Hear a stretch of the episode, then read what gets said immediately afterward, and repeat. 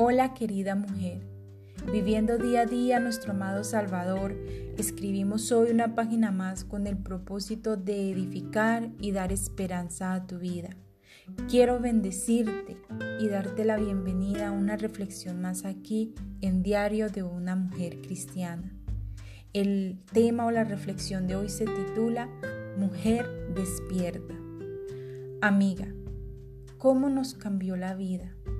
En cuestión de días y de meses nuestra rutina se ha puesto de cabeza y la vida normal se tornó en incertidumbre. Lo que antes veíamos como si fuera una película o lo veíamos en, las películas normalmente, se ha vuelto una realidad. Sin embargo, hay algo muy importante que anunciar. Para mí es una buena noticia pero para muchos no lo es. Si eres buena lectora de las Santas Escrituras, tal vez tendrás el mismo sentimiento que el mío. Cristo viene pronto.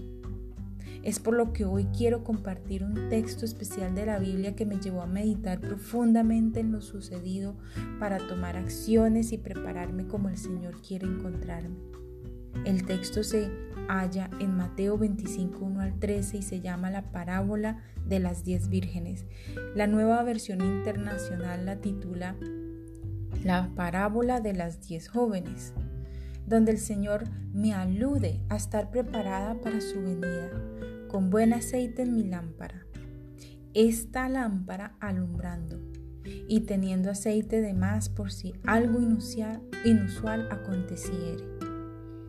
Las vírgenes prudentes representan a los verdaderos discípulos de Cristo durante la profesión, durante toda la vida. Las lámparas denotan la profesión, el cristianismo, y el aceite es el tipo generalmente reconocido del Espíritu Santo. Por lo que no es tiempo de dormir y levitar, amada. Me refiero espiritualmente. Es tiempo de orar sin cesar, de ayunar, de buscar al Señor en intimidad, de buscar apremiantemente su voluntad, de volver a las escrituras y a la sana doctrina con corazón sincero. Anhelo que Él descubra hasta el más mínimo pecado en mí y me limpie de toda maldad. Es tiempo de predicar e instar más el Evangelio hay muchos allí que todavía no han escuchado las buenas nuevas del Señor. Hay muchos allí afuera que necesitan de su palabra. Tenemos muchos medios por lo que, por lo, que lo podemos hacer a través de, los, de las redes sociales, por ejemplo. El Señor te dice hoy y me dice hoy, mantente despierta, Tania, porque no sabes ni el día ni la hora. El Señor quiere avivar nuestros corazones. Él quiere que hagamos un altar en nuestras casas para alabarlo, para bendecirlo, para glorificarlo, para dar testimonio vivo, para orarle y amarle, adorarle en espíritu y en verdad, para cantarle a voz y a grito cuánto le amamos, cuánto lo necesitamos. Mujer, es tiempo de buscar a Dios porque Él viene pronto. Mi pregunta es, ¿estás despierta?